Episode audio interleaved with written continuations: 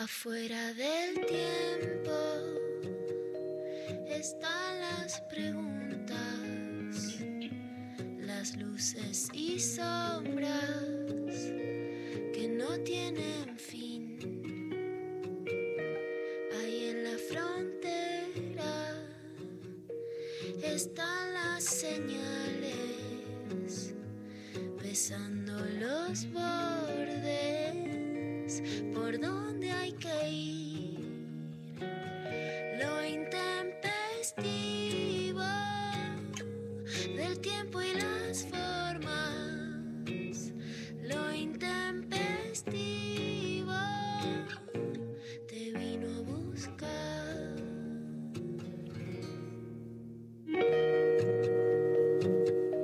Bueno, se viene mm, una cosa increíble. Este, ayer nos enteramos que íbamos a, estrenar hoy acá una producción, este, la primera producción exclusiva de, bueno, de la radio de Nacional Rock, este, desde que está la nueva gestión a partir de este año. Somos muy nuevitos, o sea, la radio tiene muchos años, pero bueno, Luciana Pecker viene trabajando hace, hace añares ya en, la radio pública. Para mí es una experiencia nueva, pero es, obvio que esta, este, esta experiencia, bueno, eh, nos tiene desde principios de marzo.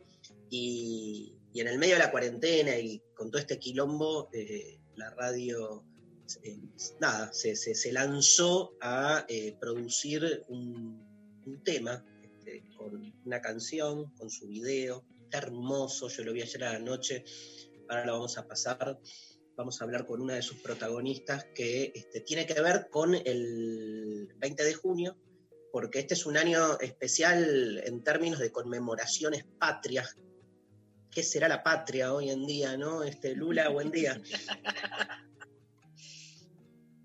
¿Qué será la patria? ¿Qué será? Me acuerdo de Preciado diciendo la patria es el barbijo, ¿no?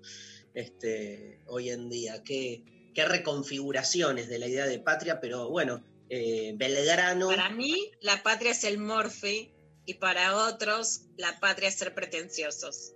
Creo que esa sería la grieta. ¿El morfi es para todos o pretendemos ser dueños de lo que no somos? De una. Para mí la patria es, eh, es el libro, ¿eh?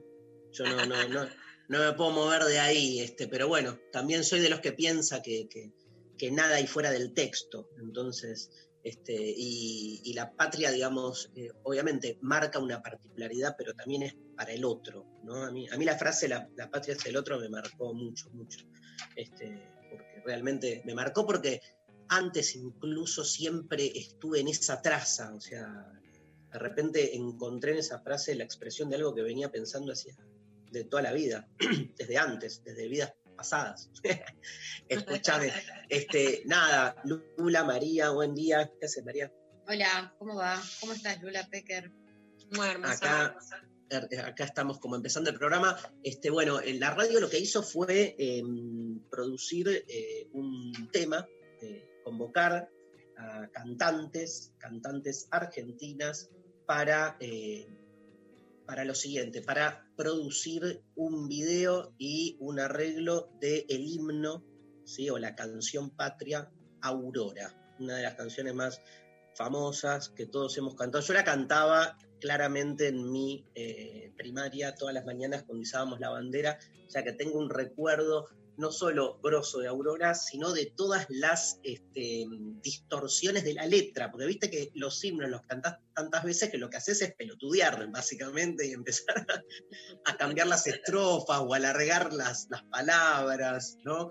Este, eh, nada, con Aurora, aparte, cagándote de risa con tus compañeros, porque eh, además genera eso, la- la normativa, la obligación del canto patrio, eh, o sea, te conecta, pero al mismo tiempo te desconecta, porque como que eh, es muy difícil, ¿no? Eh, hasta que uno aprende a sentirlo, yo qué sé.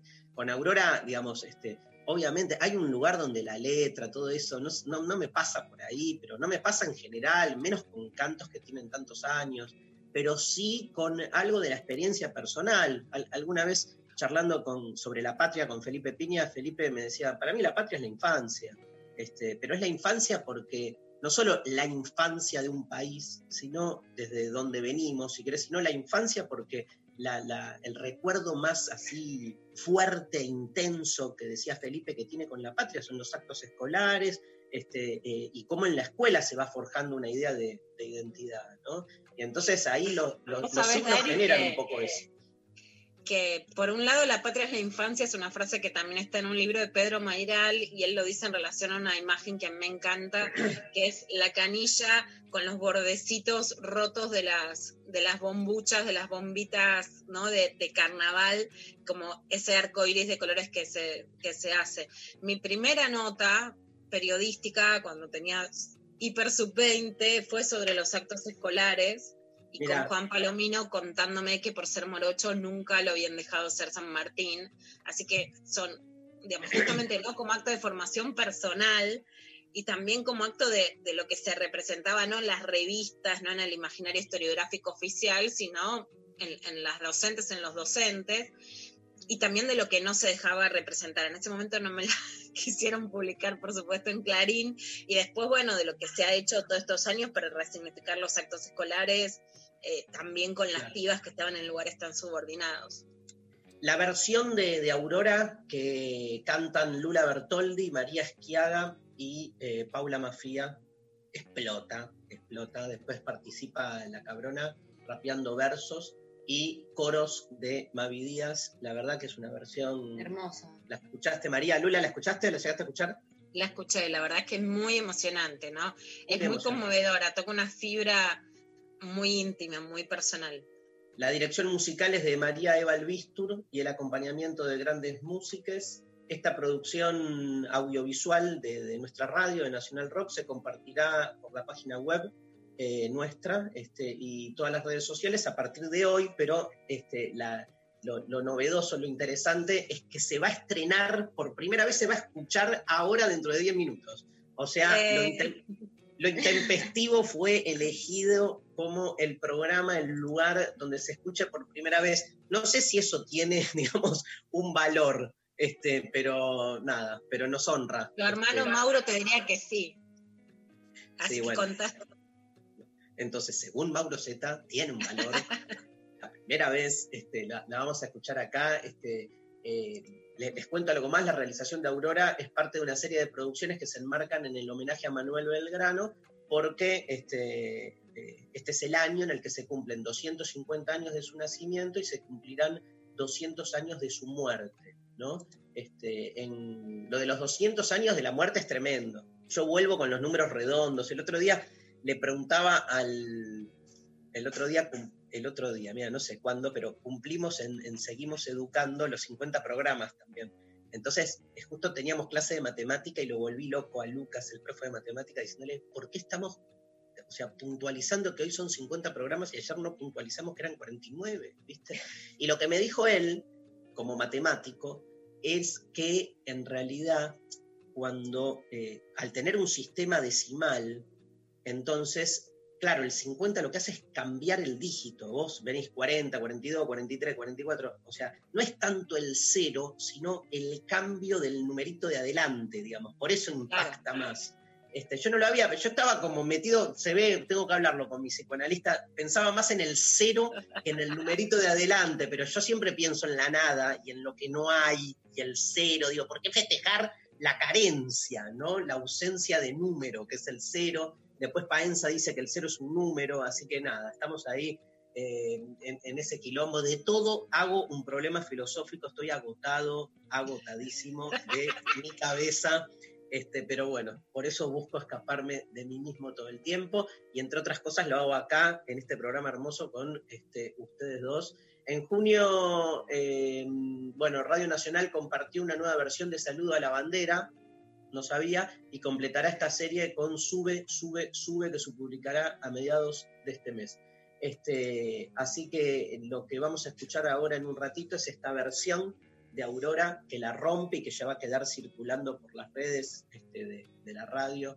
Este, es, y le queremos preguntar a la gente cuál es su relación con los himnos. ¿Cuál, ¿Cuál es el himno del que te acordás? A mí, claramente, Aurora me recontra representa porque yo en la escuela, yo te cuento, Lula, yo hice escuela primaria, hice la mitad en una escuela pública y la mitad en una escuela religiosa, pero al mismo tiempo, porque este, yo hacía a la mañana escuela pública y a la tarde me llevaban a estudiar a una escuela religiosa, así, mirá el candombe mental que tengo. Así quedaste. Así quedé. Así Este, salí. ¿De qué pero aparte, claro, geminiano. ese mix nunca lo escuché, ahora entiendo todo.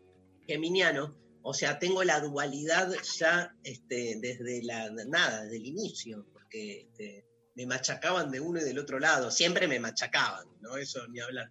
Y, mm, pero, por ejemplo, o sea, yo sí tengo que elegir un himno, pero por una cuestión de que el himno yo lo asocio a la cancha y a subirme arriba de la mesa y a empezar a gritar como loco, me quedo con la marcha de San Lorenzo. Feo asuma, ya su rayo, el histórico convento. Pero no puedo cantar sino con esa. ¿No? ¿Vos, María? Eh, a mí me, en la primaria pública a la que fui, los himnos tenían como toda una cosa súper de que hay que ser muy respetuosos. Entonces a mí se me inculcó como toda esa cosa de patriótica y del respeto hacia los himnos y la bandera y no sé qué.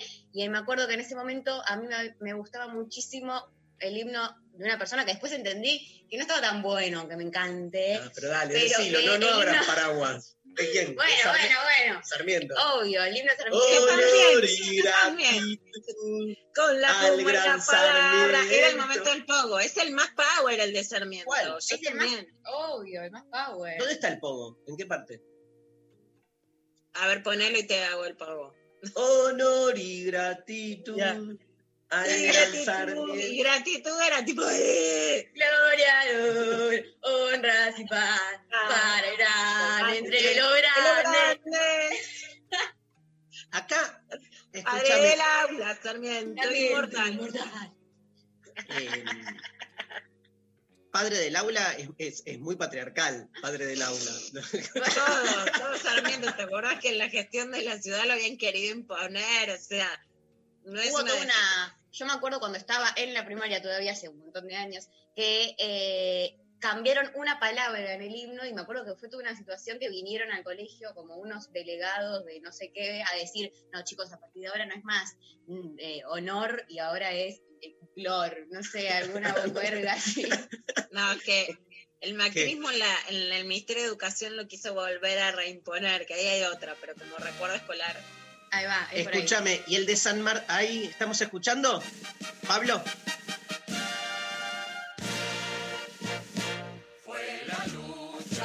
Ya, tu vida y tu elemento.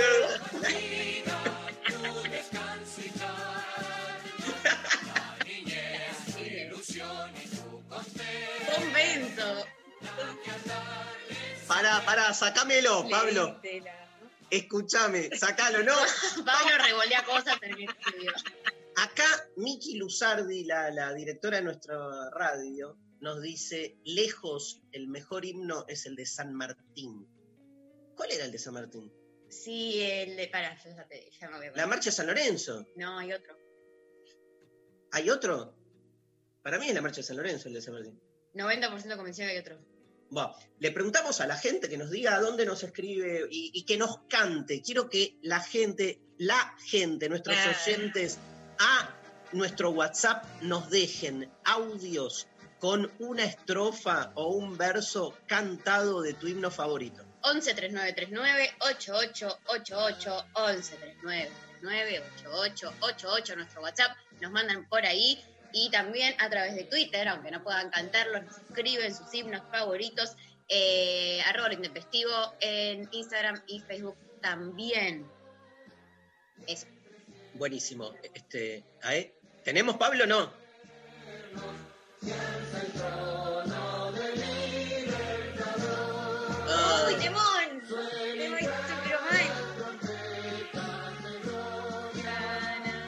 No, Miki tiene una cosa melanco ahí, boludo. Este, te mandamos un gran abrazo, pero nosotros vamos a los himnos que son más pogo. Señoras, Yo señores, estar en la fila del colegio. claro. Este, bueno, está el saludo a la bandera, hay un montón más. Este, escuchamos a nuestros oyentes y mientras lo que vamos a hacer es este, estrenar, ¿sí? Estreno exclusivo. Tenemos ahí ya preparado, Pablo, este, Aurora. Vamos, este, entonces, este, vamos a escuchar la versión de Aurora, este, producida por la Nacional Rock, interpretada por Lula Bertoldi, María Esquiaga, Paula Mafía, La Cabrona, Mavi Díaz, un montón de músicos que ya vamos a nombrar, y la dirección integral de María Eva Albistur. Escuchamos Aurora.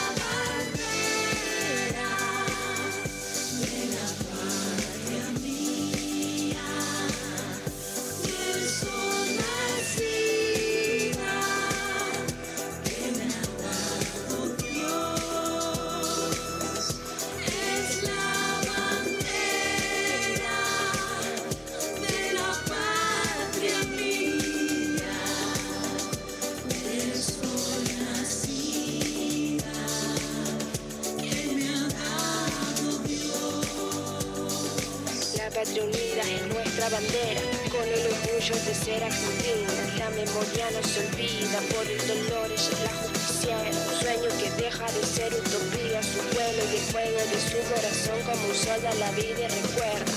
Si estamos unidos, somos la fuerza que mueve marea.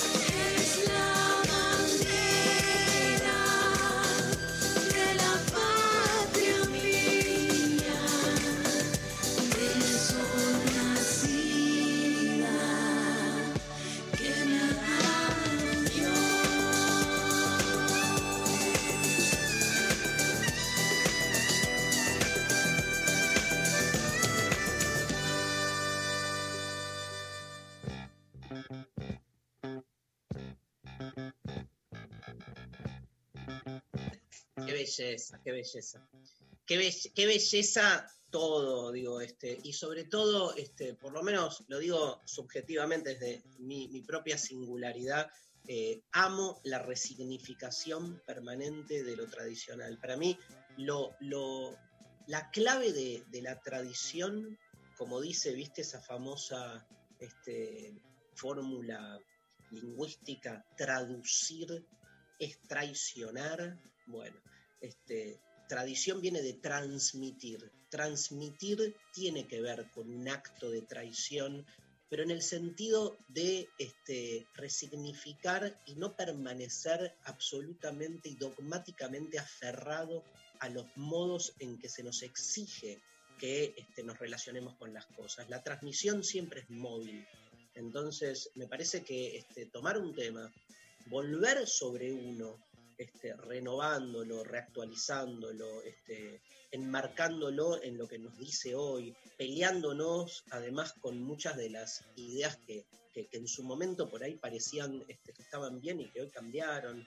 Digo, eso es tradición, no es aferrarse como una momia a, lo que, a lo que pasó de modo ortodoxo, ¿no? Es, incluso este, a veces este, seguir la tradición es ir en- exactamente en contra de lo que en su momento se creía, pero hay, lo que me parece clave es no negar la proveniencia, o sea, eso, y la proveniencia tiene que ver con esto, o sea, nacimos acá, podemos decir que nacimos de pedo, podemos decir lo que querramos, pero nos tocó y nos, este, hay toda una, eh, como algo originario que nos fue de algún modo constituyendo en lo que somos y después creo que la tarea más importante del ser humano es escaparle a eso, pero te escapás en esa tensión entre lo amoroso y lo brusco, ¿viste? Porque de algún modo eso te toca, te hace. O sea, yo me, me, me clavé, Aurora, toda la primaria, loco. Me la clavé, nunca la entendí, me peleé, ¿por qué tengo que cantar esto? Y hoy escucho esta reversión o esta subversión, ¿no? Esta versión este, que no está, que está por debajo y que sin embargo la ponemos sobre la superficie y nada, me hace como realmente salirme de la, de- del binario, Lula, como, o sea, no es negar o afirmar, es transformarse. Me parece que eh, de eso se trata un poco la búsqueda infructuosa de la libertad. Algo de eso me pasó escuchando este, y me emocionó bastante. Bueno, gente, un placer. Gracias, eh, Miki, gracias a todo el equipo de la radio, bueno, las, a las músicas, a, a todos los músicos. Vamos a hablar con Paula Mafia en, en un rato para que nos hable de, de esta producción y de paso le preguntamos cosas porque es una genia. Aparte, ayer estuvimos con la tía, así que Claro, ah, somos la a- mafia de las mafías, totalmente. post-mafios somos. Este, nos vamos, hay un montón de, de- de audios de gente cantando. Nos vamos a la primera pausa, ¿no? Vamos a la pausa. Vamos escuchando, así salimos un poco y cambiamos así el eje musical a otro grupo que para mí es clave, porque en los 90 me mataron los Soundgarden, Black Hole Sun, y volvemos este, con más lo intempestivo.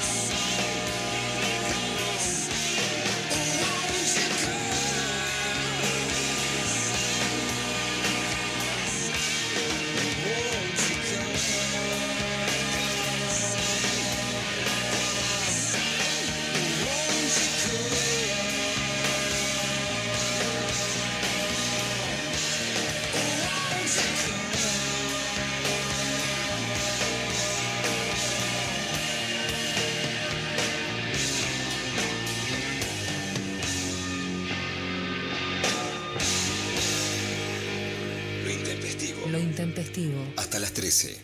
Crear. Romper. Destruir. Construir. 937. Nacional Rock.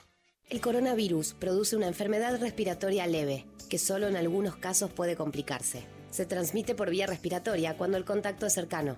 Para evitar el contagio hay que cubrirse la boca con el pliegue del codo al toser o estornudar, lavarse las manos, usar alcohol en gel y mantener ventilados todos los ambientes. Ante cualquier duda, es importante no automedicarse y consultar al centro de salud. Para más información, entra en www.argentina.gov.ar o llama al 0800-222-1002. Ministerio de Salud, Argentina Presidencia. Eso en que crees es lo que creas. 93. 7. Nacional Rock.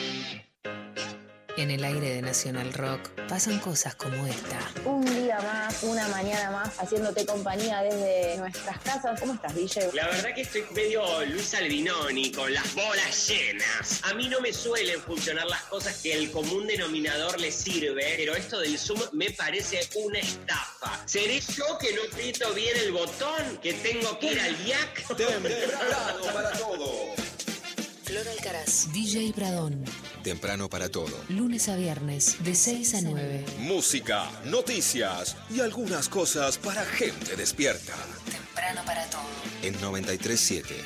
Nacional Rock. 937. Seguinos en Twitter, arroba Nacional Rock 937. Lo intempestivo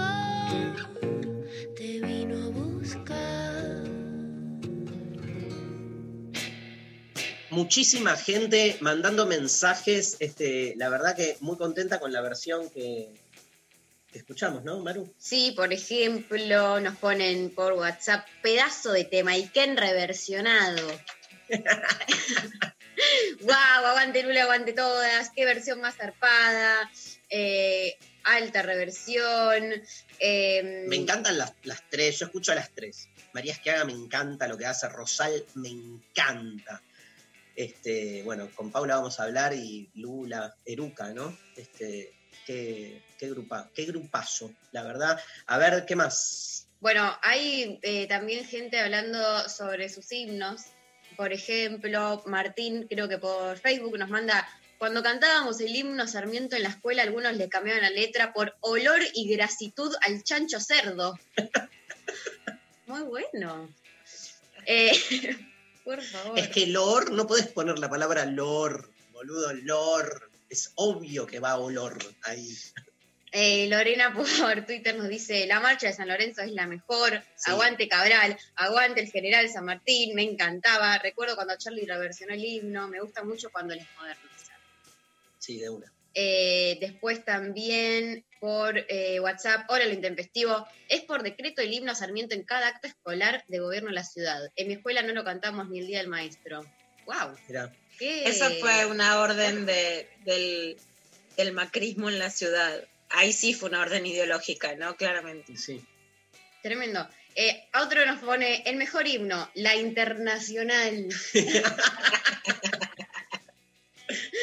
Es el, el himno cosmopolita, el himno que va más allá de todo himno local. Este, Bueno, el que se convirtió en ese sentido, rescatado por la Casa de Papel, ¿no? El canto antifascista italiano es Belacheao, que yo también, Claro. ahí me saco, me saco. Me saco con Belacheao, me encanta. Tenemos, tenemos audios, ¿no? Este, a ver, alguno. Tirame un Belacheao, Pablo, te tiré, ¿viste cómo son los tipos? Le tiré todos los guiños, pero nada, era para que me ponga Belacheao. Belacheao, chao, chao. Audio, audio. Hola chicos, hola María. Mi himno favorito es el himno a San Martín y la marcha de San Lorenzo, que además me trae un recuerdo hermoso de mi hermano que ya falleció, que era comisario de la Federal, y cuando tuvo a su hijo, lo dormía en brazos cantándole bajito la marcha de San Lorenzo. Eh, era su canción de cuna, así que me trae muchos recuerdos. Las historias, ¿no? O sea, a cada uno lo lleva a lugares tan distintos. Amo eso. Tirame un audio otro, Pablo.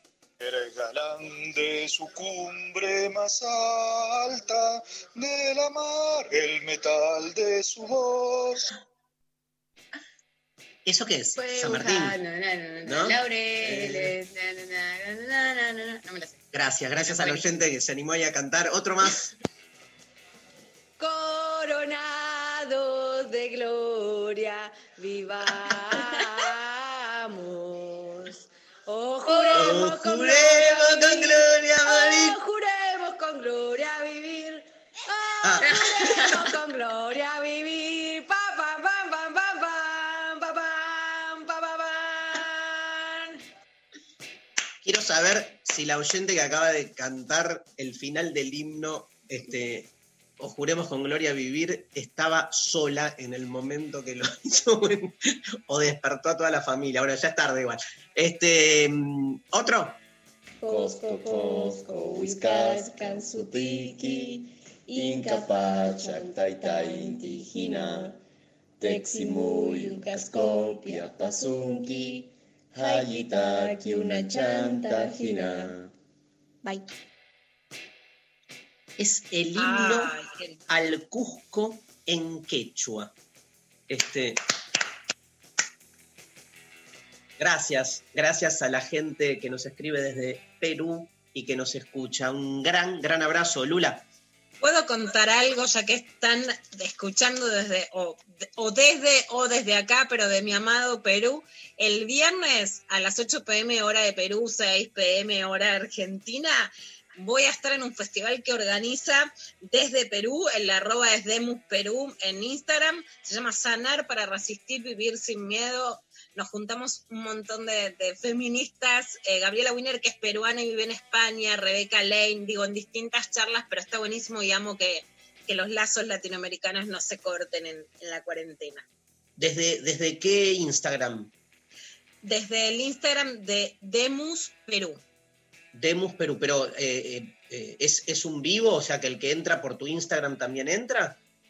Sí, sí, Sí, vamos a hacer un, vivo, pero está en el marco de un festival que se hace virtual con cantantes, con escritoras este, de, resistencia en Perú. Grosa, Lula. ¿Tenemos más audios? Un montón Hola, buenos días. tenemos.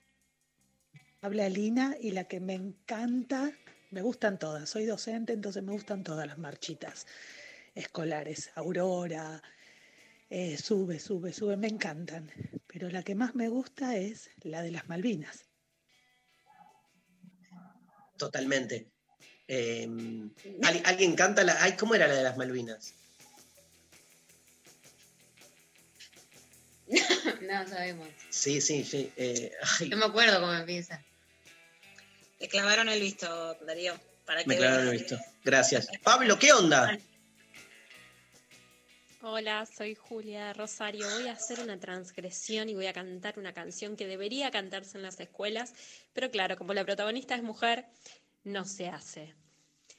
Juana Zurduy, flor del Alto Perú, no hay otro capitán más valiente que tú. Qué hermoso, qué hermoso. ¿eh? ¿Otro? Avance el enemigo a paso redoblado, al viento desplegado su rojo pabellón, al viento desplegado su rojo pabellón. Gracias, Dante. Hermoso. Gracias. Acá tengo la de las Malvinas, ya me acordé. Tras su manto de neblinas, no las hemos de olvidar.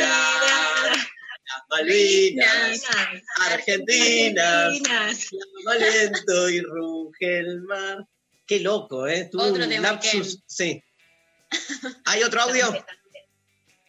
Hay un montón, me dice Pablo. Gracias, gracias por escribirnos. Ese es un saludo a la bandera de Joaquín B. González. Em, nada, la- se las nombré porque yo eh, durante mi infancia, digamos, durante mi ciclo lectivo primario, eh, la cantaba, la, orábamos a la bandera eh, en la escuelita de mi pueblo de La Dulce, escuelita esta- estatal a la que fui. y ahora actualmente que soy docente, en la escuela en la que estoy trabajando, también este, nombran esta oración. Y la verdad que me gusta muchísimo y es esta la que quería este, destacar. Bueno, pero te- tenías que haberla cantado, dicho. Gracias igual, un abrazo. ¿Otro audio? Buen día, buen día para todos. Muchas gracias por, por esa, por esa versión hermosa de las chicas eh, de Aurora. Eh, a mí se me vinieron a la mente dos. Uno que es Cabral y después otro que era como una reversión que es de Aurora, que era como la, la versión como prohibida, digamos, que la cantábamos con los compañeritos. El de Cabral era eh, Ca- Cabral. Era Cabral, soldado heroico, cubriéndose de gloria, cual precio a la victoria, su vida rinde, haciéndose inmortal, y allí salvó su arrojo, la libertad naciente de medio continente, honor, honor al gran Cabral. Esa, y después la de Aurora, que no me puedo acordar bien, ah, no la quería decir. Pero que alta en el cielo, una ira herrera. Se me hizo la canchera y la mandé, algo así. Eh, y creo que me acuerdo de esa, pero sé que había otros temas que los se habían reversionado en la versión. Obvio. Bueno, nada, quiero agradecerles por alegrarme las mañanas. Y porque tenía que hablar así. Bueno, nada, un abrazo para todos y, y gracias. Eh, Lula, amo estos mensajes. No, son hermosos. Son hermosos, hermosos. Febo asoma, punto y coma. Los zapatos de mi abuela son de goma y los míos son de acero para darle una patada. No sé qué. Bueno, se viene clavada de noticias con Lula Pecker. Nos vamos a escuchar ahora. eh, después, antes de que termine el programa, este, volvemos a escuchar, después de la entrevista con Paula, este, una, eh, una vez más, eh, el Aurora este, que, que estamos promocionando. Estamos muy felices de hacer este programa y nos vamos a la pausa escuchando Billy Bond y la pesada del rock. Un temazo que no puedo creer que voy a escuchar después de muchos años. Salgan al sol.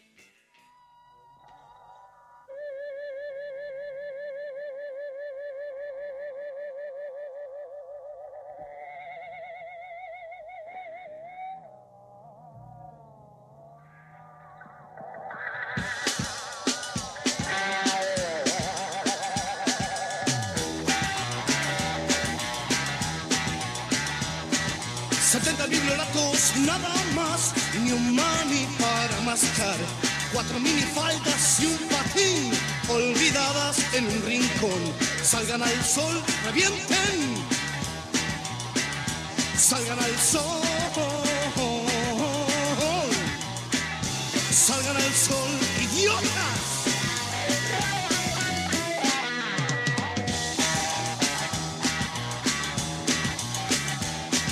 70 biblioratos, nada más, ni un mani para mascar. Una secretaria en minifalda y mi jefe en el rincón. Salgan al sol, revienten. Salgan al sol. Salgan al sol, paquetes.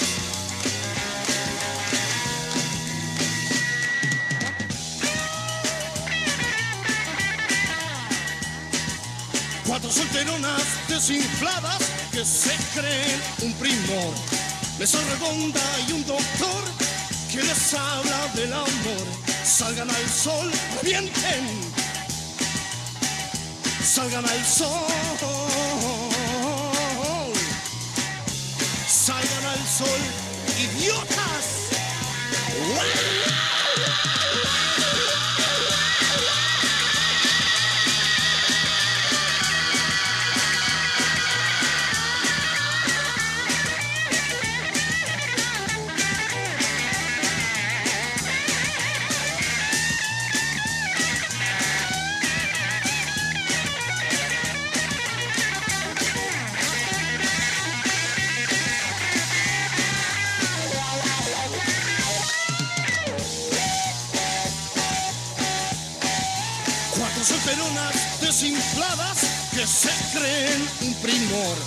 Mesa redonda y un doctor que les habla del amor.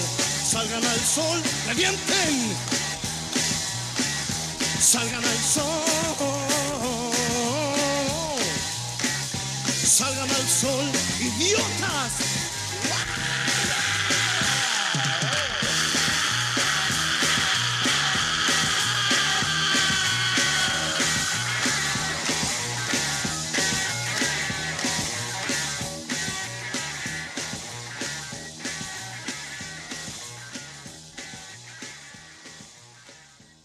Lunes a viernes. De 11 a 13. Lo intempestivo. Darío Stanraiver. Luciana Pecker. María Stanraiver.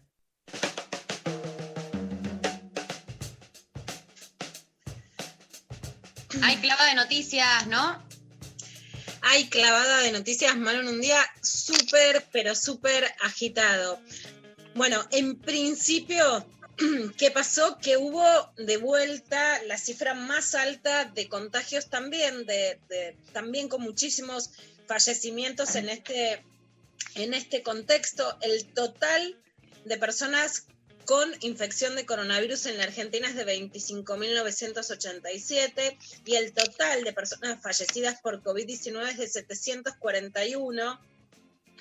Pero este, además, ayer realmente hubo una cantidad de casos, tanto en la ciudad de Buenos Aires como en la provincia de Buenos Aires, muy, pero muy alta. Fueron muchísimos los casos que se realizaron ayer y entonces hay muchísima polémica, tanto en, en- especialmente entre la provincia de Buenos Aires y la ciudad de Buenos Aires, que venían actuando bien, porque muchos le piden a la ciudad de Buenos Aires que, con la cantidad de casos que hay, de marcha atrás en la flexibilización de la cuarentena, pero por presiones políticas el eh, gobierno de la ciudad no quiere hacerlo. A ver, ¿en dónde está expresado esta idea de la infectadura que han logrado? Nada mejor que esta frase que dijo ayer Viviana Canosa mientras entrevistaba a Sergio Berni. No damos más, psicológicamente no podemos más. Yo lo entiendo, pero esta situación es una situación excepcional. Sí. Entonces, si quiere, si quiere aspirar virus, vamos, que la llevo a pasear a- al tigre, ahí a San Y a esta Jorge. altura le digo, prefiero aspirar Es virus y, y- y entonces, contagiarme y seguir la vida que me estén ser- envolviendo loca, encerrar en mi casa y parece- sin poder salir. me parece no que sé qué es peor, Dani, le digo la verdad. ser- Usted me dijo hay- el primer día que nos íbamos Me estás jodiendo. Bueno, la frase lo resume todo porque no se está discutiendo eh, una estrategia sanitaria, no se está diciendo, a ver, cómo regular una situación que sea con cuidado y con otras medidas. Se está diciendo, "Ya, ¿sabes qué? Prefiero contagiarme. Bueno, la verdad es que eso expresa una, una barbaridad, más allá de quiénes se contagian o no, y que esto puede subir y se nos puede ir completamente de las manos en la Argentina, es eh, una actitud, por supuesto, absolutamente irresponsable, pero además también de, mucha irresponsabilidad periodística. Eh, concretamente me interesa mucho, además de lo que está pasando en la Argentina, un artículo eh, que ayer contó, bueno, la, la gran pregunta que es, bueno, vos decís eso, porque no se te murió alguien cercano, porque no te picó enfrente, porque no te pica vos, o porque no se, se murió una niña que ayer se murió en el hospital Garrahan con otras enfermedades, sino en general no produce la muerte en niños y en niñas. Pero especialmente eh, hay un estudio del Imperial College que lo que denominó es, o sea, no es solo la cuarentena o el, o el distanciamiento social, sino en general todas las intervenciones no farmacéuticas que las llaman NPI, o sea, que no te dan un remedio, sino que generas algún tipo de distancia con la enfermedad, bueno, que evitaron en el mundo 3,1 millones de muertes en 11 países europeos solamente. Y, por ejemplo, solamente en España evitaron 450 mil muertes. O sea, estamos hablando de una enfermedad que solamente en Brasil ya tiene más de 30.000 muertes,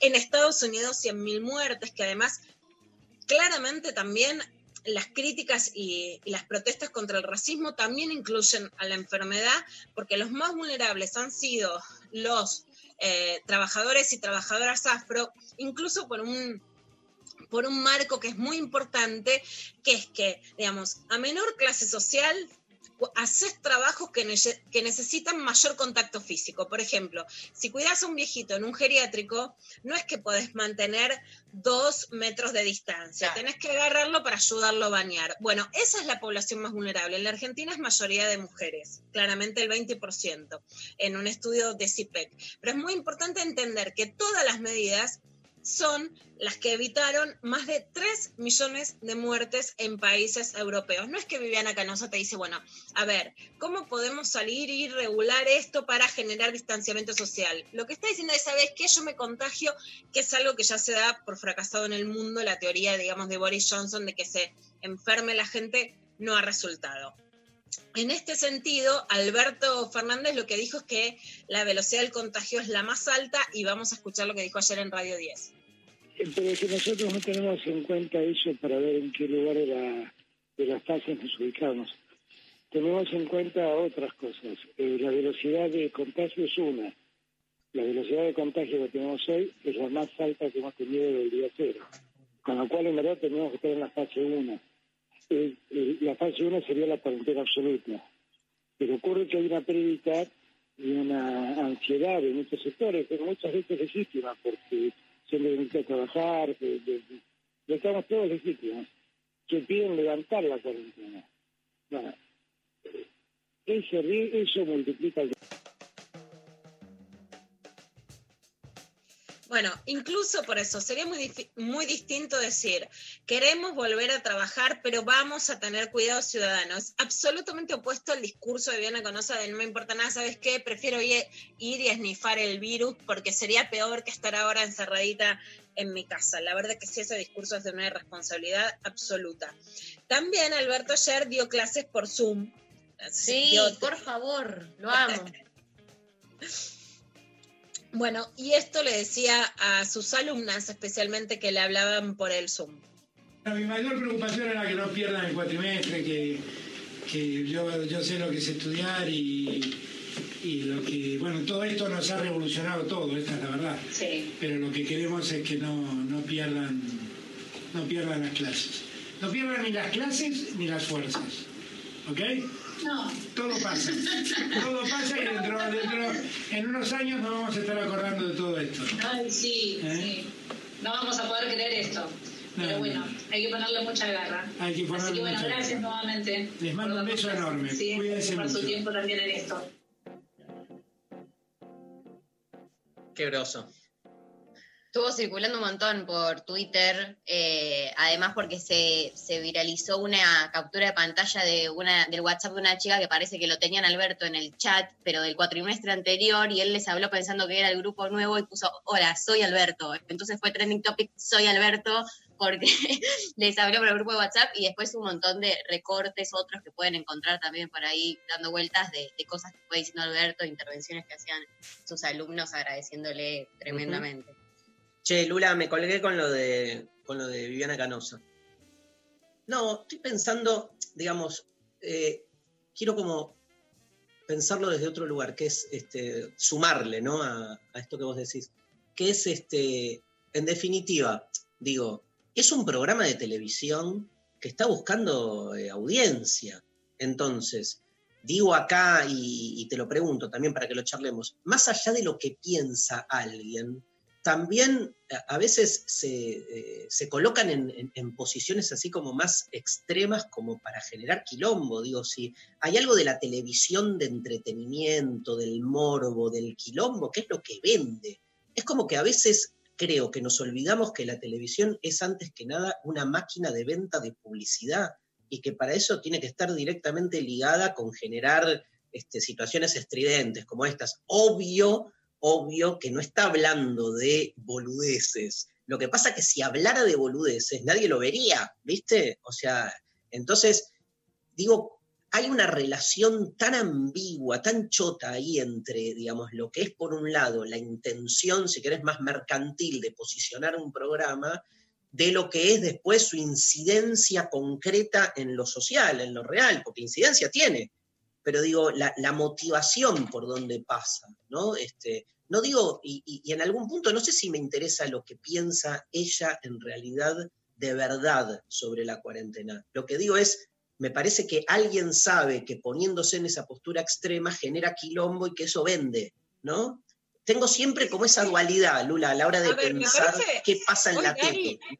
Más que vende, porque la tele está en crisis, no es que vende, no venden publicidades, o sea, la verdad es que no, no sé si tiene más rating, hay otros programas tipo intrusos que están también haciendo, digamos, prefiero que digan boludeces, ¿no? Que ese es el punto también desde donde viene. Hay, Pero no vende, no vende, si, si dicen boludeces no lo ve nadie. Vende no significa segundo de, de publicidad ahí, digo, posicionarse, ¿no? Posicionarse, posicionar una marca, posicionar un, un lugar desde el cual después vende en el sentido más amplio de, de- la marca que se, que se posiciona eso. Sí, no, me parece que claramente, porque esto hoy, digamos, es, es como un Vox Populi, que tanto el gobierno nacional como el gobierno de la ciudad están condicionando las políticas tanto sanitarias como económicas que están tomando por este humor social que es intangible o que se puede expresar en el cacerolazo de ayer en contra de la de la restatización de, de Vicentín y que Sí. en este sentido todos dicen que el gobierno de la ciudad tendría que hoy volver atrás con la flexibilización y que no lo hace por el humor social. Entonces, creo que ahí, do- eh, más que vende, incide políticamente. Para mí es un fenómeno no, muy obvio. similar al de Amalia Granata en el sentido, para mí una periodista que hacía chismes de espectáculos no puede hablar de política, no, eso es un prejuicio. ¿Puede llegar a ese lugar después de volverse popular por decir chismes? Sí. Ahora, si toma ese lugar desde lo popular y desde el chisme, para que ¿cuántas mujeres hay hoy conduciendo solas, solas, ¿no? Porque hay algunas que están en televisión, Irina Hauser con el gato silvestre, Romina Mangel en Animales Sueltos, pero ¿cuántas conducen hoy solas? Está Luciana G, una en TN, un programa de televisión. Que ellas estén solas, que sean la única conductora, la Sí. estrella principal.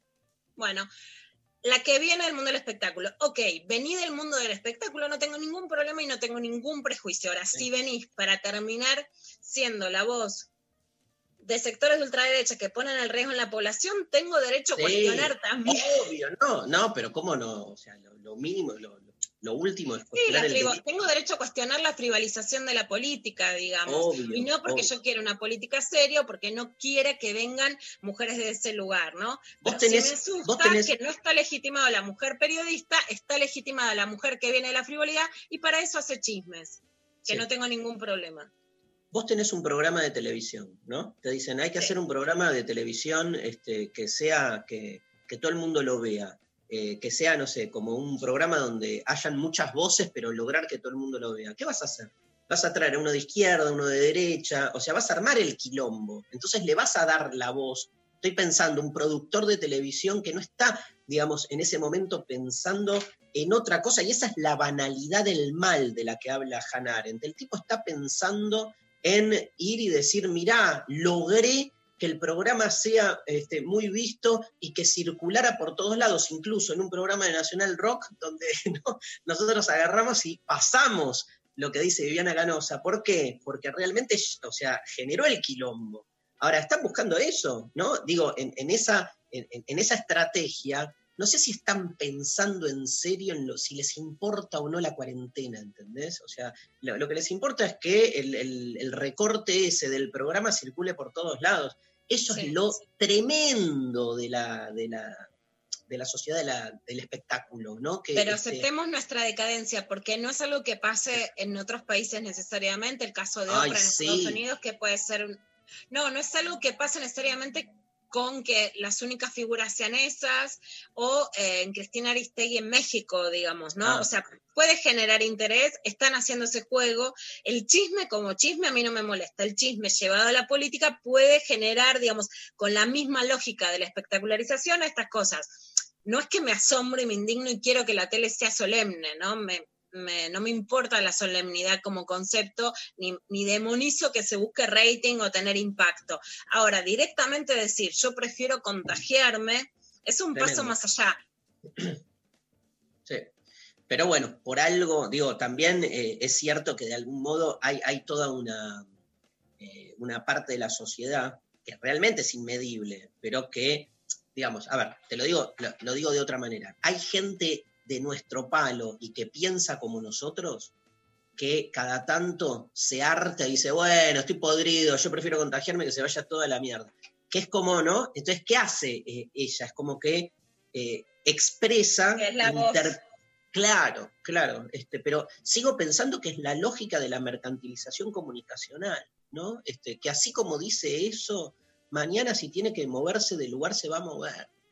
Eso es lo, tremendo y es lo, eso es lo decadente. ¿no? Igual me quedo con lo que vos decís, ¿no? De por qué los programas políticos, o sea, no ha habido, ¿no? Eh, ayúdame, Lula, no ha habido en la Argentina un, un, programa político serio liderado por una mujer, ¿no? Bueno, las periodistas históricas son Magdalena Ruiz y por supuesto María O'Donnell en diferentes formatos, Bueno, ha estado en la, televisión pública, en La Nación, digamos, ¿no? Sería una de las periodistas claramente elegidas para hacer eso. Podría no ser solemne, puede venir desde otro lugar, pero ayer me asombró que está eh, escribiendo una nota entre los datos que hay de eh, por qué las mujeres se ven más afectadas por la cuarentena y tienen menos tiempo, una de las cosas que pasa es que hay una gran diferencia entre varones y mujeres que las mujeres estamos limpiando más y descansando menos. Pero uno de los datos es que las mujeres se informan la mitad de lo que se están informando los varones, ¿no? Y creo que en ese sentido impacta que la televisión, o sea, ganan, pero no le están hablando a las mujeres porque las están viendo menos, porque tienen menos tiempo, y esta televisión no está representando el imaginario social hoy. Entiendo perfecto que representa al imaginario cacerolero de hoy en día que además ese cacerolero está incidiendo en las políticas sanitarias y económicas en las que seguramente hoy en Vicentín vamos a ver los efectos que, que Alberto se va a reunir con el CEO de Vicentín, los efectos de, de esta protesta de los sectores altos, ¿no? O sea, no quiero decir que es algo que solo le pasa a ella, sino que entiendo que tiene una enorme repercusión social y que representa un gran sector social. Pero hay otros que no están realmente representados en la televisión. ¿Tenemos más noticias? Tenemos más noticias y justamente es, bueno, ¿qué pasó con Rodrigo? Que fue alguien que se hizo muy conocido, Rodrigo Eguillor, porque eh, fue denunciado por un abuso. Es claramente un pibe de clase alta que fue acusado de un abuso en San Telmo a fines del 2018. Después dijo que venga, que le avisen a mi mamá cuando fue detenido, porque era detenido, digamos, por su mamá que pertenecía al Poder Judicial. Y ahora en realidad lo mandan a prisión domiciliaria en un en un country. La verdad es que ahí sí te agarra la que decís, bueno, es igual a cómo estamos todos. Pero vamos a escuchar un audio paradigmático de Rodrigo Eguillor. eh, eh, eh, feminazi, feminazi, compañeritas, una mogólica cuestión. Encima de todo, encima tipo de que me están acusando, aparte de que me están acusando de violador y asesino, que sin prueba alguna, con pruebas infundadas, todo lo que están hablando ustedes sin saber, sin saber, es más, la piba me mintió y me decía que me decía que vivía en San Telmo, cuando no, cuando leí la causa y vivía en Ituzaingó. Era una negra que me quería sacar, más no, no que me sacar, que me quiere sacar toda la guita. ¿Me entendés? Esta piba, ves el perfil, y es un gato, man. Es un gato, con el mayor de respeto, ¿eh? Y ustedes saben, la clase, hay varios tipos de minas, y no estoy tipo prejugando, ni tipo que estoy cosificando, ni nada. Ustedes saben, las minas de bien, y, tampoco decir tipo minas de Recoleta, Pilar, Palermo, Cani, por donde yo querían guita, minas de bien. Uno se da cuenta cuando mira un perfil tipo, si la mina es de bien o es un, bueno, una flojita de tanga, ¿entendés? Todos los epítetos juntos en menos de un minuto. Siento que podría ser como un ejercicio de, análisis del discurso para alguna materia, sería como el ejemplo más rico, ¿no? Como de en cantidad de cosas que tiene. Claro, o sea, todo el mundo dice, esto fue a propósito, pensado eh, y dicho, guionado, porque nadie puede repetir todos los epítetos xenófobos y discriminadores en, un minuto de bien negra. Bueno, y acá sí vemos, ¿no? El racismo no solamente en relación a la piel, sino como, como dicen los sectores chetos, ¿no? Negro de alma. ¿Qué es negro de alma? También expresado para las mujeres. Bueno, con la tanga floja, que es una frase que me parece súper emblemática, porque un pibe que por supuesto tiene sexo se mostraba como alguien, este, un, ser masculino muy ganador en el sexo y que además está acusado concretamente de abuso sexual, condena a alguien, digo, eh, Sor Juana Inés de la Cruz, volvete, necesitamos, por hacer lo que él mismo está pidiendo. Por supuesto que las, muchachas sean flojas de tanga, bienvenido sea, porque no tienen por qué tener ningún cinturón de castidad. Justamente estamos luchando para que se bajen la tanga cuantas veces quieran, ¿no? Pero los tipos que piden sexo, en este caso no lo piden, sino que directamente arremeten sobre el cuerpo de la piba con la que están, pidiéndole prácticas que además las pibas no aceptan ni quieren y que son acusadas por tener sexo. Bueno, él fue declarado inimputable, lo trasladaron al country solar del bosque de Canning, donde vive su mamá, una fiscal de Lomas de Zamora. Gracias, Lula Pecker, impecable como siempre, este, eh, muchos audios. ¿Tenés ahí uno, un hito más? ¿Tenés este, alguien que canta una... ¿Lo tenés a mano, Pablo? ¿No? Decime que no, ¿eh? Y sí, a ver, algún audio de, de, Una de las frases favoritas de la reina del sur es esta. ¿Para qué te digo que no? Sí, sí. Me hicieron acordar de mi marcha favorita a nivel federal. La nacional es la de San Lorenzo. A nivel federal hice la secundaria en Entre Ríos y todos los actos, por supuesto, se cantaba la marcha de Entre Ríos. Se dice más o menos así.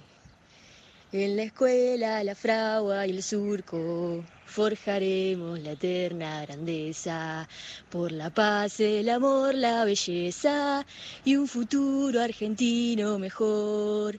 El martillo y el hacha carguemos. Todos, los, son todas iguales las canciones patrias, ¿viste? En el fondo, porque todas son cancherizables, pasadas al al lenguaje cancha en algún punto. Bueno, este, divino, vamos a seguir escuchando audios, hay muchísimos mensajes. Se viene mm, Paula Mafía, ¿eh? Se viene Paula Mafía. Y, mm, ah, vamos con qué tema, con Tita Print, ¿no? Ahí está, este, con Tita que presenta su último disco y ahí también te tiro la otra que vamos a estar el sábado en un Instagram. Ella, yo en el mío y en el de Casa Brandon, que hay un QR para también bancar a Casa Brandon, que es un espacio donde pudo subsistir la diversidad sexual en la ciudad de Buenos Aires y para bancar un poco en esta cuarentena Casa Brandon. Qué grosa. ¿Con qué tema? Es su último, su último disco que, el título se lo tiré en una nota que es Ser Dama no es gratis. Y el tema se llama Mentira. La canción se llama Mentira, Tita Print.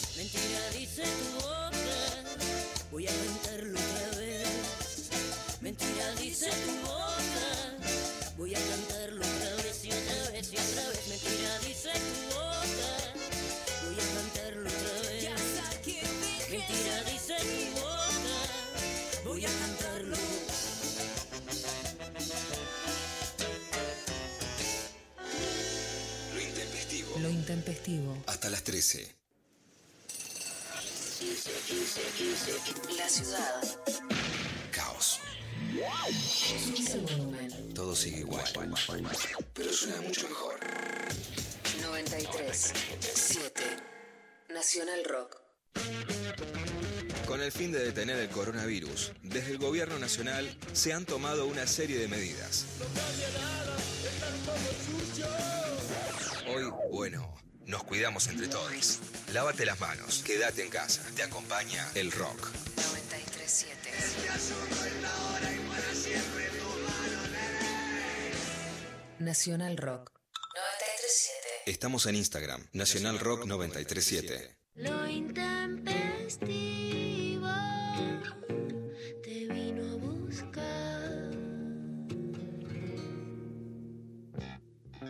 Seguimos, seguimos, seguimos, seguimos en lo intempestivo. Este, se está mm, conectando la grosa de Paula Mafía. Este, eh, así que mientras nada, resolvemos la conexión, vamos a volver a escuchar el tema. Me parece que hay un pedido este, unánime de mucha Un gente clamor. un clamor popular, así que vamos con eso. ¿Te parece, Pablo? De nuevo, Aurora.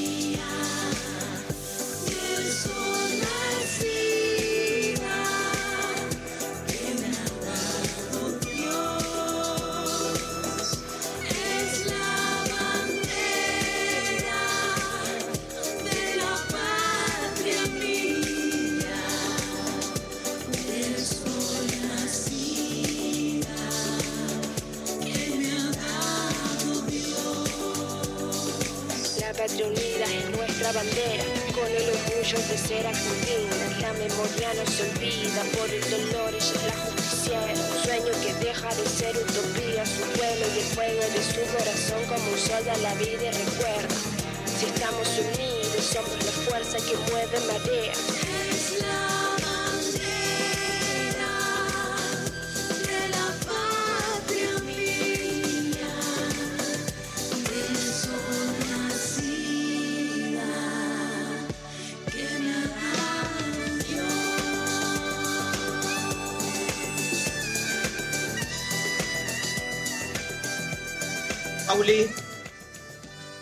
Hola. ¿Cómo estás, corazón? hola, estamos, estamos al aire. ¿Qué haces, hola. Paula? ¿Cómo estás, Darío? Bien que te dije, estamos al aire, ¿eh? Sí. Antes de empezar con las apologías. Bueno, ¿Qué hubieras dicho? ¿Qué barbaridad hubieras dicho si no hubieras sabido que estabas al aire? Estamos hablando con Paula Mafia. solo, solo barbaridades de mi boca, vos ya sabés. Bueno, estuvimos escuchando la versión que armaron de, de Aurora. Qué sorpresón, qué tremendo. Y quería preguntarte, además de, que está buenísimo todo el, el arreglo, la interpretación, todo. Este, nada, este, ¿qué onda tu relación con, con los himnos patrios? No te tenía en esa línea y por ahí no, no estás en esa línea y como que la propuesta te, te puso ahí, ¿no? No, no estoy en la línea de la patria, de- definitivamente. de, abolir la- la- las, las condiciones sobre los, territorios. No, no, eh, este, pero Aurora es una canción hermosa, es una canción muy bella. O sea, si podemos, si podemos separar eh, a la canción de su simbología, si se puede hacer eso, este, una canción, es una canción hermosa, letra y música. eh, y además no me hubiera perdido la oportunidad de, compartir con colegas tan admiradas. Mm, mm. Pero está bueno esto, ¿no? De- nosotros decíamos cuando escuchábamos la versión de ustedes, digamos, la, la necesidad de resignificar casi, o sea, todos los símbolos y de resignificar las proveniencias, ¿no? Digo, este, eh, hay- algo de la tradición que siempre eh, suena mal porque parece como eh, estático, momificante y retrógrado en un punto porque te tira hasta el pasado, pero la tradición también Es lo que sobrevive. Claro, es lo que sobrevive, pero sobrevive en la medida en que lo estamos este, renovando, resignificando todo el tiempo. Y en, en la historia del rock eh, nacional han habido un montón de ya de versiones. Bueno, fue, ¿te acordás lo que fue el himno cuando lo, lo- lo hizo Charlie? Explotó en su momento. Exacto. Mira, yo creo que, bueno, si, si, si pensamos cómo funciona la tradición, sí, o sea, es sempiterna, pero también a medida que se va, ¿no? Como, como el mar, ¿no? Se tiene que ir renovando necesariamente. A veces, igual que el lenguaje, a veces alcanza con resignificar cosas y a veces hay que, hay que tirar abajo el, significante, no alcanza con inspirarse y generar nuevos significados todo el tiempo. Es un poco y un poco. Este, algunos himnos quizás haya que quitarlos definitivamente y otros alcanzará con, revitalizarlos. Este, yo no tengo una pasión por, la bandera, no tengo una pasión por la nacionalidad, por el, nacionalismo, no tengo una pasión por la patria, definitivamente. Eh, no pondría mi- mis pasiones en esos lugares, pero, pero como música, yo te puedo decir que a los seis años cantaba Aurora en el colegio y cuando viene la parte instrumental que hace ta, ta, ta, ta, ta, Llorás, desgarro. me moría. Escúchame, ¿hay algún otro himno que te, que te erotice? No, no, que me, que me eroticen, no, himnos más como universales, qué sé yo, más como, no sé, de la Sinfonía 3 de Gorek y cosas así que son como himnos de la humanidad quizá, pero, pero me gusta mucho el himno a Sarmiento, no sé si me gusta mucho Sarmiento, pero... Estamos. Coincidís, Paula, con todos, o sea, es el peor ideológicamente, pero tenía algo de pogo, ¿no? Que no lo podemos evitar. Lo confesamos todas. Y el de Cabral también era muy bueno, era muy de Cabral también. asoma, ya su rayo, iluminan el histórico convento. Escuchame. Todo es pogueable, todo es así, todo puede ser llevado, que es como un género musical, ¿no? La canción de cancha, por llamarlo así. Yo creo que todo es pogueable. La canción de cancha es un género increíble. Me encantaría en algún momento decir que no tengo nada de fútbol y me interesa cero la cultura fútbol. Cero. Cero. Cero. Me atrae cero, cero todo lo que implique el, el juliganismo. Dale, yo nací, nací, nací de. ¿Qué? ¿Cómo que naciste de un equipo? No, está todo mal, está tremendo. O sea, estoy en contra de pensarlo de esa manera. O sea, que la gente piense lo que quiera, pero me, me identifica cero pero, pero me parece que sí, que todo es pogueable, me parece que no es un género musical, me parece que es una actitud, Sí. como lo es el punk, y en esa línea podemos inscribir a Edith Piaf en el punk. La podés vos decís que la podés traducir al punk de una. Ella nos enseñó el punk. Ah. Fue muy, fue muy una punk rocker, Edith Piaf, y, y muchas otras. Sos muy grosa, escúchame. Primero te extraño, hemos tenido como, este, ah, nada, muchos encuentros, somos muy amigos con, con Paula dentro de lo que es, este, viste que tenés como amistades como de distintos grados, íntimas, somos una amistad periférica pero con, con mucha onda, ¿no? Mira, nos vimos poco, pero lo poco que vimos habitamos muy plenamente la amistad. Eso. Me parece más valorable que, que verte mucho con alguien y que la, la- la amistad sea más como líquida.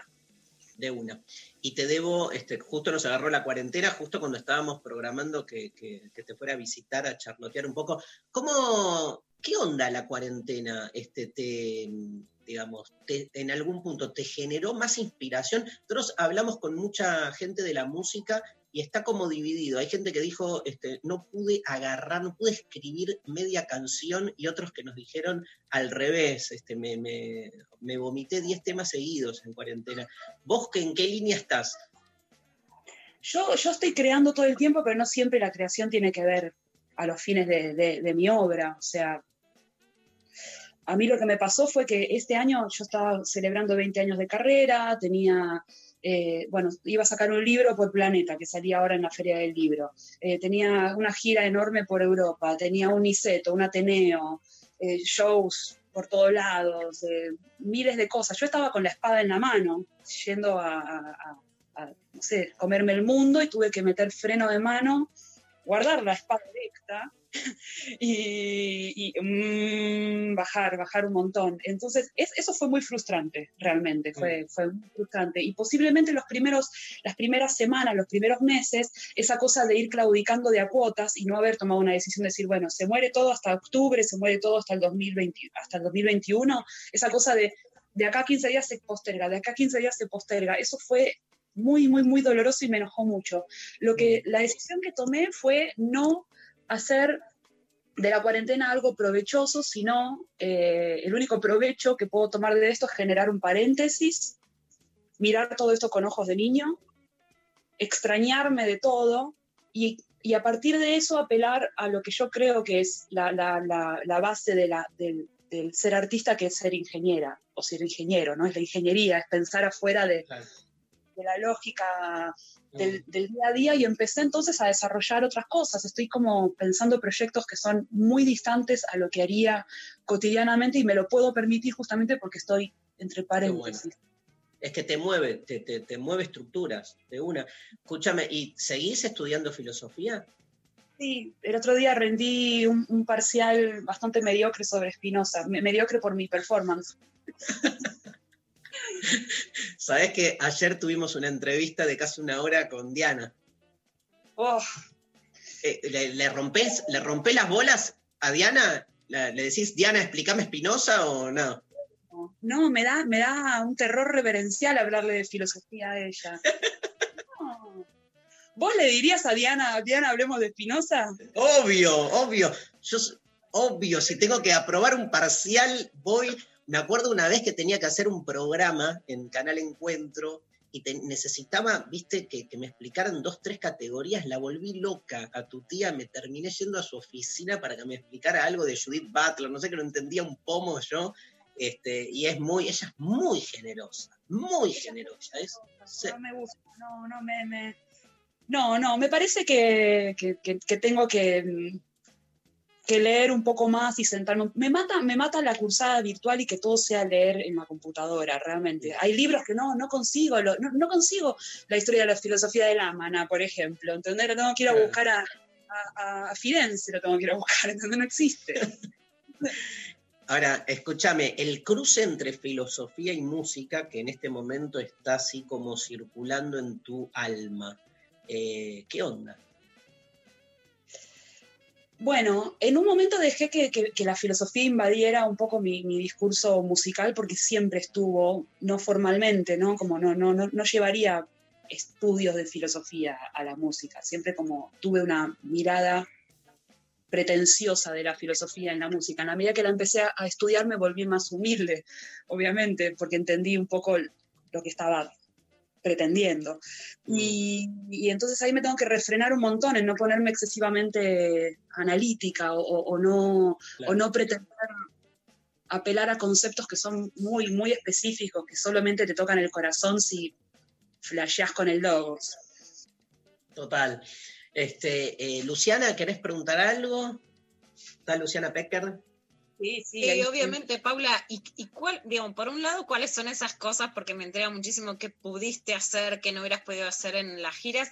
Y después, ¿cómo crees que, que va a resistir? Hoy hablaba, por ejemplo, de una actividad en Brandon, de lugares que hemos compartido, atravesado y que tienen que ver, ¿no? Con, con los lugares que permitieron que la diversidad sexual, que las lesbianas, que las trans, que las no binarias y que, y que también, ¿no? Grupos como las taradas, que te he ido a ver tantas veces, no pudieran surgir. ¿Cómo crees que, digamos, que va a ser esa resistencia sin que ese circuito cultural y también de laburantes de, la cultura termine achicado en este efecto de la pandemia, que además va a afectar muy particularmente a la cultura, que es lo último que va a abrir?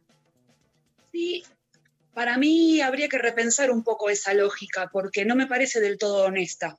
A ver, ahora la, Asociación de Managers y de Productores está logrando que espacios más grandes puedan generar un streaming dentro de sus, ¿no? Como de lugares como Groove, ¿no? Realmente discotecas, lugares muy grandes puedan generar un streaming y ahí poner un poco más en movimiento el mundo de la técnica, por ejemplo, eh, y el mundo, y, y el mundo de, de- de la- no de los solistas, sino de la gente con, con banda entera, básicamente. Pero a mí me parecería muy cruel, por ejemplo, que se decida que puedan abrir los shoppings de vuelta y los cines y no se pueda abrir una sala como Casa Brandon. Me parece hipócrita Claro. y me parece muchas veces se apela a un discurso de la sanidad que no es correlato de lo que, de lo que debería estar pasando. No puedes tener una usina de cultura eh, independiente requete intransigente, no intransigente, requete intransigente y, y- y además un- una especie de templo de la diversidad y de la visibilidad como Brandon, cerrado y abrir un Hoyts.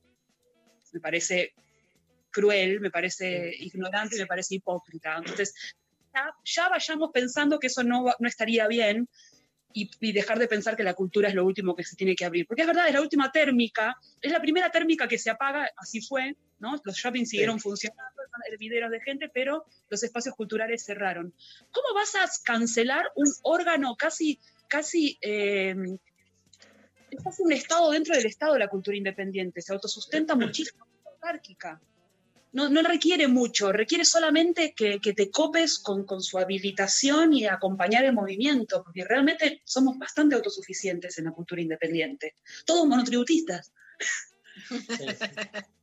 Con- con- claro, claro, todos monotributistas nos pagamos nuestro propio monotributo. ¿Para, ¿Para qué? Para generar un contratito de, no sé, 20 mil pesos con ciudad o con nación. Sí. ¿Pero sos, sos pesimista en ese sentido o pensás que se va a ir, porque por ahí es una cuestión de tiempo, ¿no? Este, o, ves que viene más la onda para- por ese lado. Yo veo que se están tomando acciones para abrir los lugares grandes. Me preocupa que todavía no se oyó la voz de los espacios culturales. Ahí pueden leer los comunicados de Mica, pueden leer los comunicados de Fieras. A que estén escuchando a que, a que se acercan a sus propuestas. Y me parece fundamental que la gente que ahora no puede salir y ya no está gastando esos 200, 300 pesitos en cerveza, 200, 300 pesitos en Uber, 200, 300 pesitos en una pizza, entienda que hoy puede, con, un- con una fracción muy pequeña de eso que gastaba por mes, mantener un poco esta cultura independiente funcionando. Me parece que es nuestro deber como mecenas de la cultura independiente. todos somos mecenas de la cultura independiente. Obvio. Bueno, Paula, un placer. Siempre ponemos música tuya, obvio, porque nos encanta lo que haces, desde las taradas en adelante, todo, todo. Y sabés que la cortina musical de nuestro programa la hizo Loli Molina. ¡Ay, nuestra querida Loli! ¡Qué bueno! Sí, sí, nos hizo la cortina, así después te la mandamos para que la escuches porque nos encanta. El programa se llama Lo Intempestivo, que es también ese, ese lugar de, de cruce entre lo filosófico y lo musical. Así que bueno, este, buenísimo tu participación en Aurora y, a- y aprovechamos eso para charlar un poco con vos. Siempre es un placer y te queremos mucho. Lo mismo digo. Un besito para el estrés. Gracias, gracias, Paulita. Paula Mafía con nosotros este, para hablar de, de- de Aurora y para charlar un poco. Tremendo, ¿no, Lula? Eh, es cierto, digamos, cómo los distintos también sectores, este, bueno, se, se la van viendo con una situación realmente este, anómala, ¿no? Y, y- y- y está bien también que cada uno desde su lugar este, ponga el grito, digo, y, y genere el reclamo necesario, porque la situación está difícil. Digo, no se puede negar que está difícil, porque si no, No, una- no, por supuesto, pero yo creo, eh, vos sabés, Dari, que, que escribí en, un- en una revista del, del Ministerio de Cultura de la Ciudad de Buenos Aires que se llama Porvenir, para pedir específicamente que esto no implique un retroceso, especialmente en la cultura de las mujeres, de otras identidades sexuales y de, y de los sectores más populares, que bueno, vos sabés que para mí sos el mayor representante de la cultura popular en la Argentina, eh, que convocás lo que convocás en, en las provincias, etcétera, que realmente hay un acercamiento hoy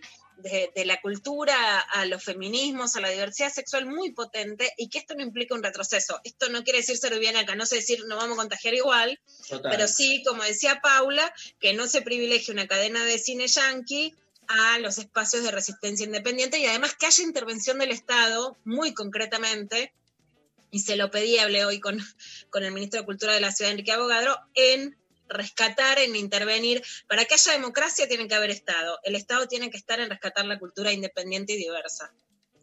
Gracias, Lula. Lula Pecker. Este, y nos vamos, vamos con los abuelos de la nada, Pablo. ¿Te parece? ¿Lo tenemos? ¿No? ¿Sí? No. Sí, Los Abuelos de la Nada, un temazo que le encanta a María Stanriver. No te enamores nunca de aquel marinero.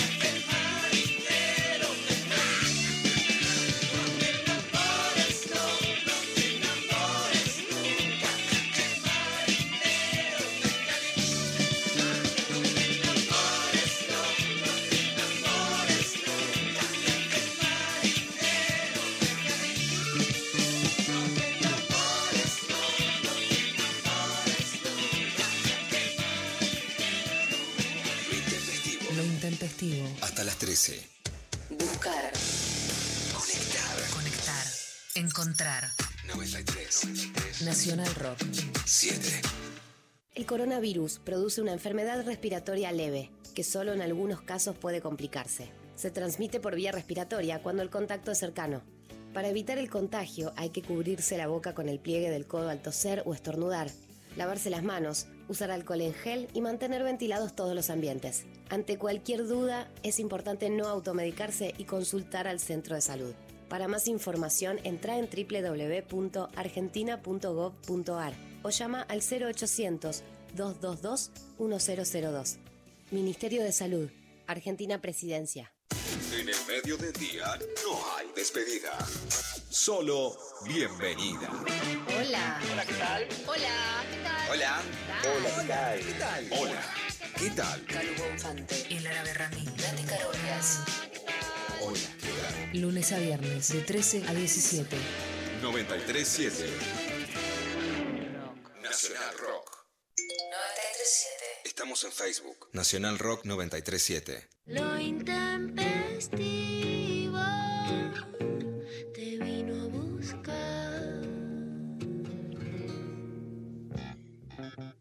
Quiero decir dos cosas. Primero, que este, volvió el pan de carne a este, el menú. ¡Ay, lentejas! Esperá, no, lentejas. Lentejas, no, sé. Sí, pero no sabes qué rico, qué, qué ricas que estaban. Ay, No voy a sé hacer qué hoy. hago lentejas. Ya dije lo mismo. Mirá, no lo vi. No vi del primer plato. Lentejas, pan de carne con ensalada jardinera. Me pego un tiro en los huevos con ensalada jardinera y lata. Nadie hace una ensalada jardinera. Eso es una lata. Este, wok de pollo y vegetales, no, no, no, no. Ya el wok me, me hartó. Y lo otro que te quiero decir es que, bueno, en un momento bajé este, y me lo crucé a mi hijo menor que estaba haciendo un Zoom con, eh, con la escuela. Tiene, está en cuarto él, ¿sí? Tiene nueve anitos. Y eh, bueno, agarré y me acerqué a darle un beso. No sabes cómo me sacó cagando por la vergüenza que le daba que se lo viera siendo abrazado y besado, claro, en el medio del Zoom. ¿Qué hago, Lula? Creció. No, no se hace eso. En un Ya Zoom no. sé, y no me di cuenta. Encima el Zoom es peor que personalmente. Es como que desesperante cuando. Qué desesperante cuando ibas al colegio y te llevaban, te querían llevar tus padres o te iban a buscar y te querían abrazar y besar adelante de todos. Y es como. eh, pero toda la escolarización a mí me pasó un poco eso. Como, ¿qué te pasa? registrás. Mi peor etapa como madre es esa, ¿no? Como siempre, obviamente, laburé muchísimo. Y entonces siempre me reservé un día de laburo para ir a buscar, ¿no? Que eran los jueves a UMA. Haciendo unos malabares, pero estrafalarios, para sentir que era una madre presente. Y cuando llegás, lo que sentís es que te quieren escupir como si fueras el COVID-19 en persona, ¿no? Es lo que recuerdo con más desgarro. Viva esta adolescencia, viva la adolescencia, la estoy pasando mucho mejor. A mí lo que me copa es como la dualidad, como que los vas a buscar y entonces al principio, y yo es como que acepto, ¿entendés? Que, que el, el destrato, porque es parte de, entonces te haces como el galán, así el canchero, como somos este, padre e hijes este, con cierta distancia porque no entramos en los modelos normales de el papá que abraza abusivamente a su hija y después caminas dos cuadras y cuando nadie te ve te abrazás y todo eso. Hay, hay que ser estratégico. En el amor lo único que funciona es la estrategia. Lo que pasa que deja de haber amor, ¿no? No. No, con los hijos no, eso es excelente, más que nunca. Bueno, hay, hay audios, hay muchos audios, hay enredades. Hay Tenemos, mensajes, hay de todo, pero quieras. tirame algún audio de la gente cantando himnos. Aquí está la bandera idolatrada, la enseña que Belgrano no dejó. Vamos, che. Es un, eh, un- una especie de negro sosa. Le vamos a hacer cantar mañana a Rechimusi este, algún himno.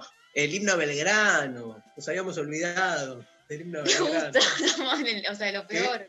Justo a Justo. Aquí Quiero está. contar la- una pequeña anécdota de Belgrano. Yo fui al colegio Manuel Belgrano y festejábamos los 75 años del colegio, que ya cumplió más de 100, no hace mucho, en la iglesia que hay en la calle de Belgrano, ¿no? De, de homenaje a Belgrano. ¿Y quién cayó en el medio de las pibas a arengar y hablarnos posta tipo 9, 8, 9 de la mañana? Belgrano. Luca Prodan. ¡No!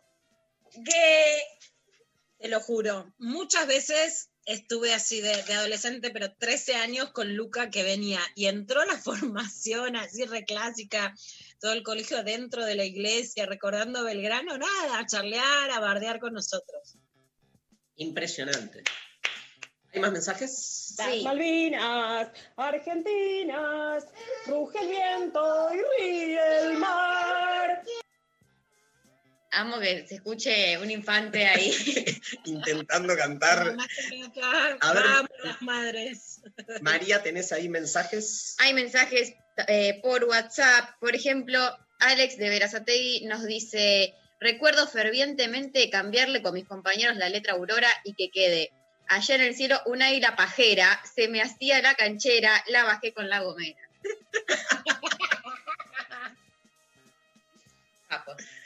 Escúchame, me encanta, me encantan las distorsiones infinitas de las letras. Que bueno, el, digamos, el héroe de todo esto es Capusotto, porque Capusotto te lleva cualquier canción a otro lado. Y ese otro lado sigue siendo la canción, pero diciendo cualquier otra cosa. Me parece que hay algo de, de eso, de faltarle el respeto a, a, a lo cerrado. Porque si algo tiene la obra de arte es que es abierta, ¿no? Y que uno la puede ir como llevando para lugares distintos. Acá también por Facebook, Lo PB nos dice, cuando iba al colegio a la hora de irnos sonaba la marcha de San Lorenzo, era señal de libertad, se cantaba los gritos. Claro. Che, Fede, ahí de Canal Encuentro, este, no, no, no veo tu visto, te puse que me cambies el pan de carne por las lentejas, sé que por ahí estás escuchando el programa, me estoy volviendo loco, llego, o sea, no lle- porque aparte si no la pedís antes, este, no hay lenteja, yo soy capaz de salir a secuestrarle la lenteja a algún compañero de trabajo, perdón, pero es así, o sea, las lentejas son de mis cinco comidas favoritas, Lula. Bueno, te voy a hacer entonces otro día. Promesa. Ay, sí. Promesa sí. de cuarentena. Pero escúchame, con chorizo colorado, panceta, carne, todo. sí. Bueno, yo soy más, pero no soy vegetariana en general, pero a vos te lo voy a hacer así. Le pongo un toque que ya sé, me vas a burlar, pero soy esto. Le pongo ¿Qué? un poco de chocolate arriba. Vengan a mí. ¿Qué? Rallado. ¿Me estás cargando? ¿Qué? Chocolate y perejil. No, no, chocolate perejil no. Chocolate. ¿Sabes Lo que pensé dulce tiene de leche? Pero dije, no lo va, no creo, no lo va a decir. O sea, como algo de esa índole. No, el chocolate no lo notas. Lo que hace es espesarlo en un agridulce, pero es muy poquito. El chocolate es como más, como si fuera un mole mexicano. ¿Sabés lo que dice Sophie Cornell? ¿Qué? No, a la milanesa no, Sofía. ¿Qué? No, dice que. No, y Pablo pregunta si le pones a la milanesa dulce de leche. Qué rico el mole mexicano. Qué rico. Qué Totalmente. mejor. Total. Bueno, este, más audios. Buenos Pablo. días, intempestives. Para mí, la mejor marcha que puede existir es eh, la de las islas. Tras un manto de neblina, no las hemos de olvidar. La, Las Malvinas. Argentina. Argentinas. No, lo que pasa es que, escúchame, Malvinas, Belgrano, Sarmiento, San Martín, este, la marcha de San Lorenzo, Aurora, listo. Nadie cantó la de sube, sube. Esa es más Me trucha, encanta es esa nueva. a mí. Pero me, la, me acuerdo que me la enseñaron y la tuve que aprender como para rendir en música en cuarto grado. La canción de Sube bandera del amor, un pequeño corazón. ¿No? Sí. Alguien que me banque. No, visto, me están clavando todos piso. Ay, Los odio. había una que yo cantaba a veces en el inicio, cuando se subía la bandera, que no era Aurora. eh, bueno, ya me voy a acordar. Ah, eh, yo era de las que iba, de las que les encantaba ir a izar la bandera.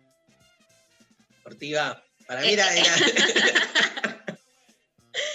Porque había todo un protocolo que me- nos los habían enseñado como por algo mucha- tu mamá te decía Telvina. No, no, no nos olvidemos. Bueno, no, de- no, bueno, bueno. de Jacinta Pichimahuida. Pero me acuerdo como que había toda una cosa de que había un protocolo y nadie le prestaba atención cuando explicaban el protocolo de que la- el sol tenía que estar para arriba, que se tenía que desdoblar de una manera, poner Epa. así, o sea, como que, que no se no podía tocar el piso, un montón de cosas que a mí me ponía muy mal que los chicos no escucharan. Entonces dije, bueno, nadie escucha, lo voy a hacer yo y quedé como la pelotuda que izaba la bandera todos los días. Y me odiaban un poco por eso, obvio. A ver, dice Pablo que hay este, unas interpretaciones muy afinadas de algunos himnos. ¿Escuchamos? Salve Argentina, bandera azul y blanca, girón del cielo en donde impera el sol. Tú la más noble, la más gloriosa y santa. Y en la segunda voz ahí. Firmamento su color te dio. Salve Argentina. ¿Ves que faltaba una? Me encanta. ¡Qué genia, por favor! Tirame otra afinada, otra afinada. ¿No hay más? Bueno. Tirame otra. Esto me hizo acordar, buen día, los intempestivos, me hizo acordar que yo cantaba una versión distinta. Yo cantaba en el colegio que avanza el enemigo rascándose el ombligo. Me encanta el infante ahí prendiéndose. Este, bueno, nos metemos con la sección de María Stanriver, Enredades. Bueno, eh, enredades. Eh, un- dos cositas para comentarles. Por un lado, algo que estuvo circulando en las redes, que yo hoy me desperté y veo que era trending topic, hashtag que en paz descanse eh, el Indio Solar. Y dije, ¿qué pasó acá? ¿Cómo puede ser que no me haya enterado? dije, no, bueno, claramente esto es obra de Twitter, que va matando gente siempre que puede. Y eh, el indio tuitea ayer eh, un soretito publicó una fake y mayúscula. Estoy en mi casa tomando un martini. Salud, forrito. Lo cual eh, hizo que las redes estallaran. Y lo que más me gustó fue que la primera respuesta que veo al tweet es de Pino Solanas diciendo. Toda mi solidaridad y afecto, querido indio. Tranquilo, a mí me hicieron la misma fake estos boluditos. Seguí disfrutando. Te mando un gran abrazo. Tremendo. Mirá Pino. Pablo me hace señas de que estamos escuchando algo, ¿no?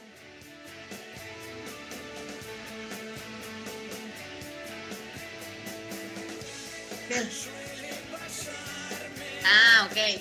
Joya, gracias. Es que no escuchamos a veces nosotros lo que está saliendo eh, de música. Bueno, así que esta perlita ayer eh, en Twitter. Por otro lado, como eh, habrán sabido y como hemos comentado, en el día de ayer hubo un cacerolazo en diferentes partes con respecto a todo lo que es tema Vicentín y la gente súper eh, ofendida. El, el flyer que encontré circulando en redes de convocatoria dice cacerolazo, hoy van por una empresa, mañana por tu casa. Bien eh, simple, ¿no? Como el mensaje. Eh, tenemos ahí, eh, a Pablo González, tenés un audio que estuvo circulando que me mandó Luciana Pecker de algunas reacciones a los cacerolazos. ¿Qué les pasa? ¡Ignorante del orto! Esa es mi amiga, la comediante Ale Bavera, que se puso a gritar en un barrio muy cheto, en las canitas. Me encantó, la bancamos muchísimo. Eh, yo ayer estaba en, en una clase por Zoom de la facultad y empezaron a, entrar por, por el micrófono de la docente las cacerolas, nadie entendía nada y la, la docente y dijo, che, ¿qué, qué está pasando? ¿Ustedes también escuchan cacerolas? ¿Alguien me puede explicar? Así que la mitad del Zoom lo tuvimos con, con cacerolas de fondo. Pablo también me mandó más temprano un audio de un señor al que estaban entrevistando en un móvil en C5N en medio de la caceroleada, lo escuchamos. que vaya a declarar como imputada las causas que tienen Comodoro Pi. Andá a decírselo. ¿Esos son los motivos de la protesta de hoy? Y son motivos, uno de los tantos. Hay 80.000 motivos para protestar. ¿Y alguno más? Hay pocos El igual, tema ¿eh? de, de- de Vicentín. Eso está violando a la justicia, porque eso es acción de la justicia. No tiene nada que ver. No, puede el Poder Ejecutivo nombrar un interventor en una causa que está con un concurso preventivo. El único que tiene acción sobre esa causa es el juez que le corresponde. ¿Cómo tomó, cómo tomó Entonces, ¿qué le vas a preguntar? Anda a preguntarle al pelotudo de tu presidente que dice una cosa por un lado y a los dos minutos dice otra. A ver, es el ejemplo, es el Bueno, el pelo- anda a preguntarle al pelotudo de tu presidente el, el graph, ¿no? Que se saca de ella, de ese móvil. Eh, la verdad es que en las redes estuvo a full, eh, siendo trending topic el cacerolazo, con gente a favor, gente en contra. Claramente eso eh, como que lo define bastante la burbuja que se arma a partir de la gente que seguís, ¿no? Y que te aparece en tu, en tu timeline, en tu inicio. Eh, pero yo lo que hago para que no me tilden de que solo sigo a los que A los propios. a los propios es entrar a los hashtags y tratar de ver el otro lado y así encontré el flyer este que decía hoy van por una empresa, mañana van por tu casa y a partir de eso, bueno, no hay mucho más por leer. Me pare- hasta ahí hasta ahí llego y a, y a partir de ahí, bueno, analizar un poco eh, lo que pasó. Así que eso estuvo pasando ayer por las redes eh, y así lo traje a Enredadas. Gracias, Maru. Bueno, se nos fue el programa. Lula, nos vemos el. Creo que el lunes es feriado, ¿no? El lunes es feriado, nos vemos el martes recién. ¿Qué? Me acabo de entonces. enterar. El día de mi cumple nos vemos directamente. el Ay, ¿Qué hacemos? un, un, Un zumple, un zumple radial. bueno, qué lindo, qué, qué bueno el feriado. Viste que hablando de todo esto perdió sentido el feriado en el medio de tanto. No, pero bueno, es feriado. Ah, está todo tan productivo que me interesan más los feriados que nunca, te voy a decir. Escúchame, bueno, nos vemos el martes con Luciana Pecker. Nosotros nos vemos mañana con Martín Rechimusi. Tenemos una entrevista con un grosso, Gustavo Varela, filósofo, amigazo, este, a charlar un poco, a hacer filosofía. Este, mm, eh, y nos vamos, programazo el de hoy, eh, gracias, gracias a la radio. Este, escuchamos la versión de Aurora, nos metimos un poco en la infancia, este, cantamos himnos y nos vamos escuchando al flaco Espineta. ¿Te parece, Pablo González? Eh, temazo del flaco 20 ciudades. Esto es, fue y será lo intempestivo.